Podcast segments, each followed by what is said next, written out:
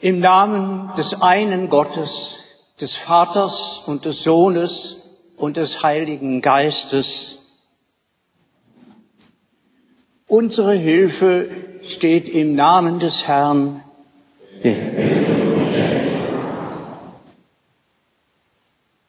Liebe Gemeinde, ich darf mich kurz vorstellen. Ich freue mich, mit Ihnen den Gottesdienst zu feiern, Gottes Einladung zu folgen in dieser Kirche, dem ich zum Kindergottesdienst gegangen bin, konfirmiert worden bin und lange Jahre in der Kantorei mitgesungen habe. Es ist schön, dass wir der Einladung Gottes heute miteinander folgen können und eingeladen sind zu seinem Wort und zu seinem Sakrament. Lasst uns beten. Gott, du hast uns eingeladen und machst uns zu deinen Hausgenossen. So kommen wir zu dir, so wie wir sind, mit unseren Zweifeln und Ängsten, mit unserem Versagen und unserer Schuld, aber auch voll Freude, dir zu begegnen in deinem Wort und Sakrament. Wir sprechen gemeinsam, der allmächtige Gott erbarme sich unser, er nehme um für uns alles, was uns von ihm trennt, und führe uns zum ewigen Leben. Amen.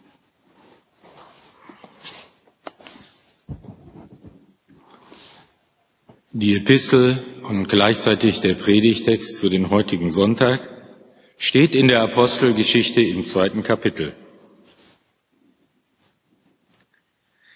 Die das Wort annahmen, ließen sich taufen. Sie blieben aber beständig in der Lehre der Apostel und in der Gemeinschaft und im Brotbrechen und im Gebet. Es kam aber Furcht über alle Seelen, und es geschahen auch viele Wunder und Zeichen durch die Apostel. Alle aber, die gläubig geworden waren, waren beieinander und hatten alle Dinge gemeinsam. Sie verkauften Güter und Habe und teilten sie aus unter alle, je nachdem es einer nötig hatte.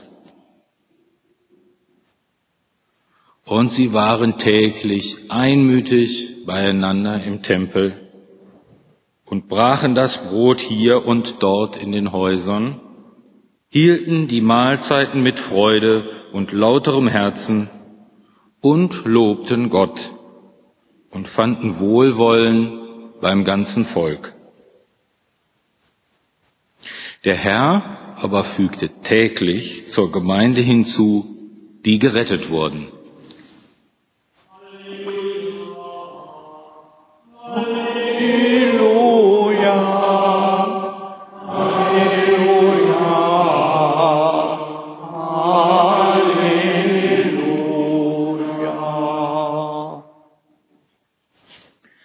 Das Evangelium steht bei Johannes im sechsten Kapitel.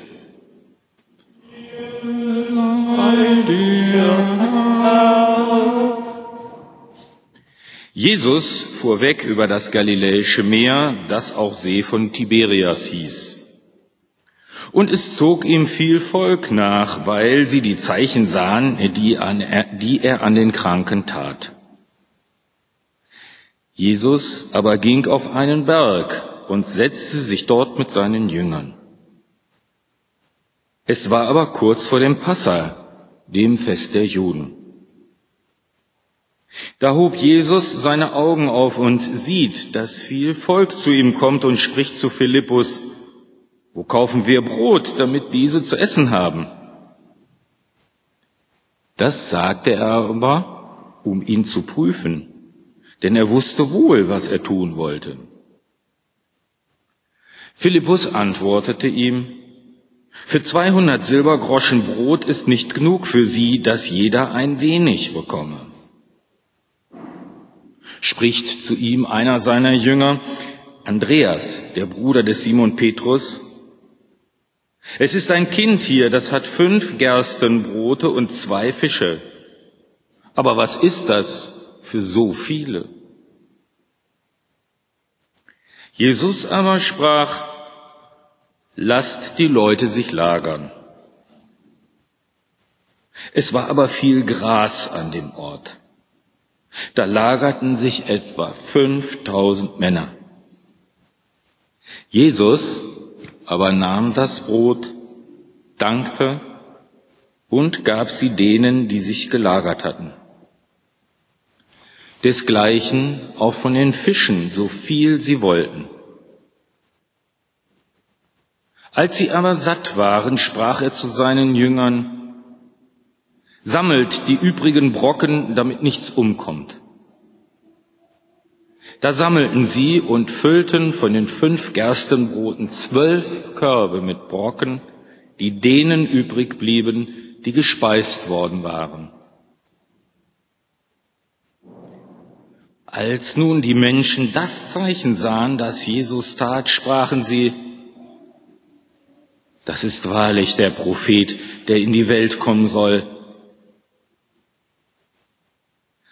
Als Jesus nun merkte, dass sie kommen würden und ihn ergreifen, um ihn zum König zu machen, entwich er wieder auf den Berg, er selbst allein.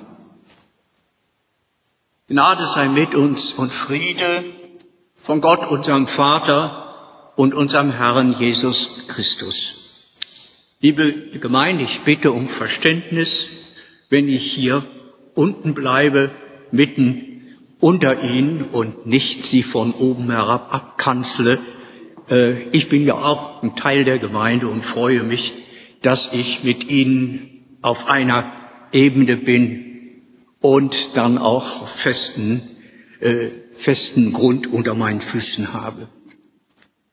Früher war alles besser. Das ist so ein Wort, das man von Menschen meines Alters öfter hört. Ich denke, da geht es nicht um Beschreibung von Wirklichkeiten, sondern um eine Projektion. Unsere Wünsche projizieren wir in einer Vergangenheit, die wir gerne verklären ein Psychologe könnte uns auch erklären, warum das gute Gründe hat. Das tue ich jetzt nicht.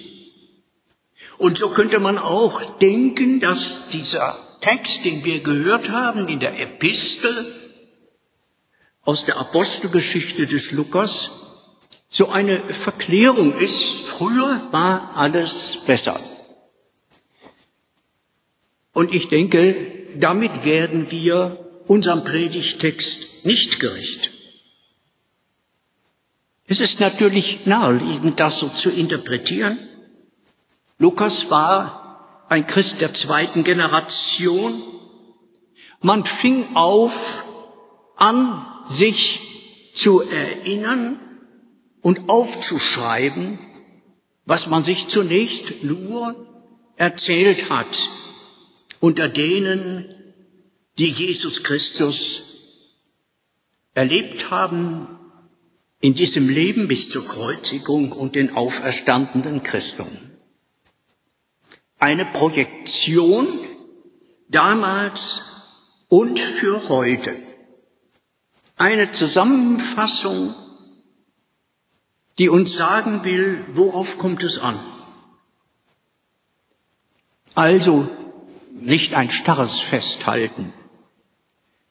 Goethe hat einmal gesagt, wenn wir bewahren wollen, was wir haben, werden wir vieles ändern müssen. Ändern, ja, aber um zu bewahren. Und ich denke, deswegen predigen wir immer wieder und Sonntag für Sonntag und dann noch ein paar Mal in der Woche über Worte der Bibel. Es gibt so unendlich viel andere schöne äh, Texte, aber wir predigen über die Bibel. Unser Text Den haben so ähm, wir klugen Theologen als Summarium bezeichnet, sagen wir es mal auf ganz normal Deutsch, eine Zusammenfassung. So war es nicht immer, wie hier von Lukas beschrieben wird. Das schreibt er selbst in seiner Apostelgeschichte. Da gibt es auch sehr viel das, was auch zur Tradition der Kirche bis heute gehört. Auseinandersetzungen, Streit. Kurz danach kommt die Geschichte von dem Ehepaar, die die Gemeinde betrogen hat. Und das Urteil ist sehr hart, sie sterben. Er beschreibt, wie Paulus und Petrus sich in aller Öffentlichkeit auf einer der ersten kleinen Synoden in die Haare gekriegt haben. Und die Paulusbriefe selbst, die strotzen geradezu von Auseinandersetzungen mit allen möglichen Strömungen, die in der jungen Gemeinden auftauchen, die er gegründet hat. Deswegen fasst Lukas in diesem Bericht zusammen, was ist, was war, was bleibt und was bleiben wird. Und das wäre dann ein Anlass für uns, nicht die Vergangenheit zu verklären, sondern aus der Gegenwart in die Zukunft der Kirche zu gehen. Er fängt an mit der Lehre der Apostel. Fundament damals und heutig. Paulus hat es so gesagt, wir predigen Christus, den Gekreuzigten. Er hat das gesagt gegen religiösen Überschwang, gegen Ekstasen, die damals in der Gemeinde auftauchten. Die sagten, wir haben eine Zukunft der Lösung gar nicht nötig, wir haben sie jetzt schon unter uns und es traten dann auch, ich würde in heutiger Sprache sagen, die Gurus auf, denen man dann besinnungslos folgte in die Irre. Man hat dann sozusagen die Realität der Welt erschöpft, so erlebt wie die Menschen, die sich so eine Serie wie, der, wie Traumschiff angucken. Ähm, sie fahren sozusagen an den palmbewachsenen Ufern entlang und finden alles wunderschön und haben nur ihre eigenen Problemchen und dass hinter den Palmen Menschen in großer Armut und Verfolgung leben, das kommt dann einfach nicht mehr vor. Wir im Schiff, das sich Gemeinde nennt, sind nicht die Passagiere in einem Traumschiff. Hier in dieser Kirche habe ich ja vor im vorigen Jahr miterlebt, dass sie über Bilder von Martin Luther, über Martin Luther von Lukas Kranach gesehen haben. Und ich denke, das großartigste Bild bis heute, um Martin Luther zu verstehen, ist jenes langgezogene Bild, da steht Christus, der Gekreuzigte, in der Mitte. Am Rand der Prediger Martin Luther, der hinweist auf diesen Gekreuzigten, am Rande des äh, anderen Rande des Bildes, die Gemeinde, unter der sich auch der Prediger, der, der Maler Lukas Kranach selbst gemalt hat. Auf das Hören, aber nicht nur, was Martin Luther an Weisheiten von sich gibt, im Hören und im Blicken auf diesen Gekreuzigten. Das ist die bleibende, ernste und doch so frohe Botschaft, Lehre der Apostel, die bleibt auch für uns heute in vielfachen Veränderungen aber hoffentlich ohne die Wurzeln unseres Glaubens zu verlieren. Das zweite ist die Gemeinschaft im Brotbrechen. Was ist da eigentlich gemeint? Das Abendmahl als Sakrament oder das Sättigungsmahl, die Agape, wie man so sagte, wo man wirklich jeden Tag zusammenkam und miteinander gegessen hat. Sättigungsmahl. Ich glaube, es ist keine Verschwommenheit bei Lukas. Ich glaube, er meint beides. Unterscheiden, aber nicht trennen. Das Mahl, zu dem Christus uns auch hier und heute eingeladen hat, und das Miteinanderessen natürlich erst im Freundeskreis, aber für die weite Welt. Abendmahl und Brot für die Welt gehören zusammen. Aber nicht, wie es mir mal so ein überaus sich progressiv dünkelnder Theologe gesagt hat, wenn ich mit meinem Kumpel zusammen eine Pfanne Bratkartoffeln esse und ein Bier trinke, dann ist das auch Abendmahl. Nein, es ist nicht das Abendmahl, sondern das Abendmahl ist das Mahl, zu dem Christus uns selbst einlädt. Und es ist grenzenlos. Es ist eine Schuld der Kirchen, dass wir das Abendmahl Christi, zu dem er alle einlädt, die mühseligen und beladenen besonders, dass wir das zum Zeichen der Trennung gemacht haben. Und insofern ist dies ein Wort für die Zukunft. Ich denke, wir gehen aufeinander zu. Wir haben schon viele Schritte gemacht. Und ich hoffe, auch in meinem vorgerückten Alter noch zu erleben, was ich sozusagen im Geheimen schon öfter erlebt habe, auch öffentlich, das Mahl aller Christen, die von Gott eingeladen sind, egal zu welcher kirchlichen Organisation sie gehören. Alle sind eingeladen, gerade die mühseligen und beladenen. Vor vielen Jahren hat mich mal ein äh, Gemeindeglied gefragt, warum ich eigentlich beim Austeilen des Abendmahls immer einen kleinen Diener mache. Das hat mich verwirrt, weil mir das gar nicht bewusst war. Es ist ja immer gut, wenn man über sich selber nachdenkt und es ist für mich klar, es ist der Respekt vor dem Menschen, egal wer es ist, den Christus selbst eingeladen hat. Das, was hier in aller Bescheidenheit geschieht, hier in diesem Gottesdienst, ist unendlich viel mehr als eine Einladung zum Neujahrsempfang des Bundespräsidenten. Das möchte ich nicht herabsetzen. Aber jeder von uns ist von Christus selbst eingeladen. Das dritte in diesem Text ist die Gütergemeinschaft. Man hat das auch Urkommunismus äh, genannt. Das ist nicht falsch, aber auch nicht richtig. Es handelt sich nicht hier um eine politische oder gesellschaftlichen Zwang, aber wie hier steht in diesem Text, oh weh, eine Formulierung, die, so könnte man meinen, Lukas von Karl Marx abgeschrieben hat, aber aus zeitlichen Gründen ist es wohl sehr umgekehrt, jedem nach seinem Bedürfnis. Das ist eine Utopie, aber eine Projektion nach vorne.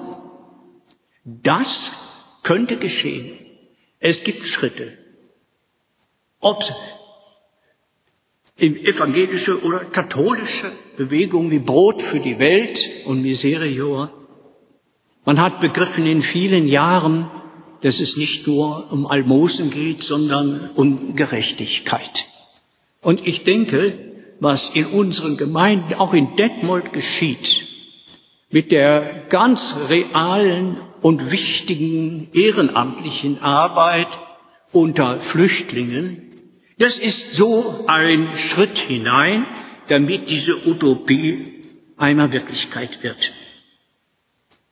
Das Dritte sind bei diesen Mahlzeiten, sie wurden eingenommen mit Freude, mit reinem Herzen und mit Gotteslob. Und da ist in einem Satz die Urform unseres Gottesdienstes zusammengefasst.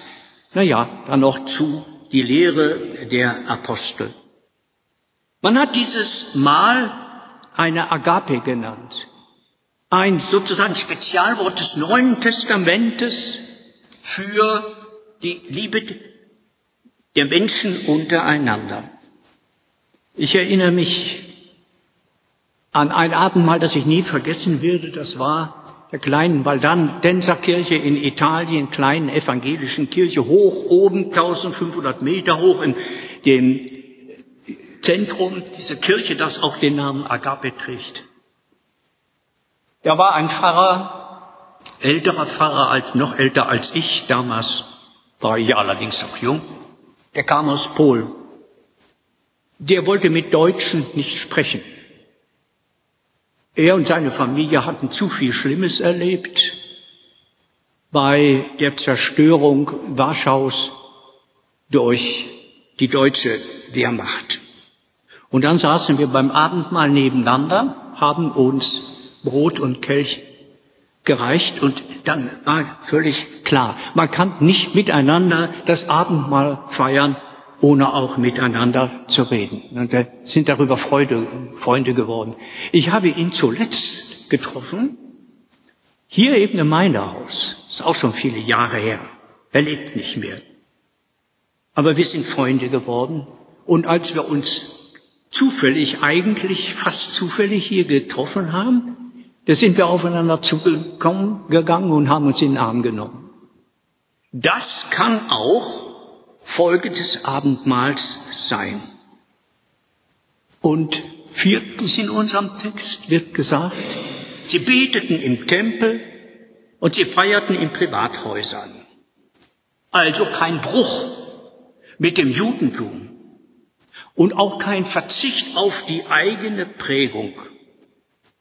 Es ging denn immer um den gekreuzigten und auferstandenen Christus und seine Gegenwart. Und so ist ja ursprünglich, daran muss immer wieder erinnert werden, Kirche nicht ein Begriff, der ein Gebäude bezeichnet, sondern die Gemeinschaft derer, die den gekreuzigten und auferstandenen als ihren Kyrios, als ihren Herrn bezeichnen. Kyrie Erlesung. Und was im Text nicht so vorkommt, aber was, denke ich, sehr wichtig ist, wenn wir es für uns heute auslegen, ist Verbindung zur Öffentlichkeit. Man sagt ja oft, Glaube hat nichts mit Politik zu tun. Das scheint auch so zu sein, wenn wir das Neue Testament lesen. Aber das Vorbild, aus dem wir gewachsen sind, war eine Gesellschaft ohne Demokratie, und ohne kirchlichen politischen Anspruch, der schlicht und einfach verboten war. Heute, in der Mitte von Apostel, Gemeinschaft, irdischen und himmlischen Mahl, wäre die gelebte Botschaft auch ein Auftrag von uns Christen in dieser Welt, die Liebe Gottes zu allen seinen Geschöpfen weiterhin auszutragen. Und wir haben einen politischen Auftrag. Den möchte ich hier nicht parteipolitisch definieren, aber das schon von mir erwähnte Beispiel macht mir Mut, wie sich Menschen aus unseren Gemeinden kümmern um die Flüchtlinge über die so viel Bösartiges auch gesagt wird.